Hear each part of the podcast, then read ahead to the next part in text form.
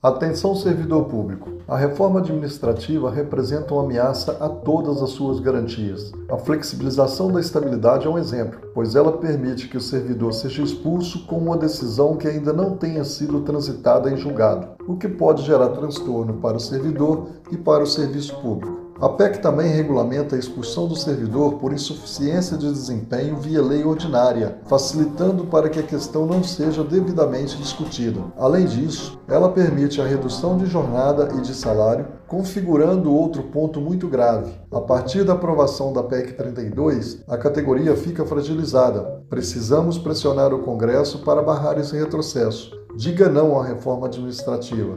Para mais informações, acesse www.contrapec32.com.br. Uma campanha Sintete UFO, Adufo SS, Sintraeng e Sindiut. A nossa luta é por você.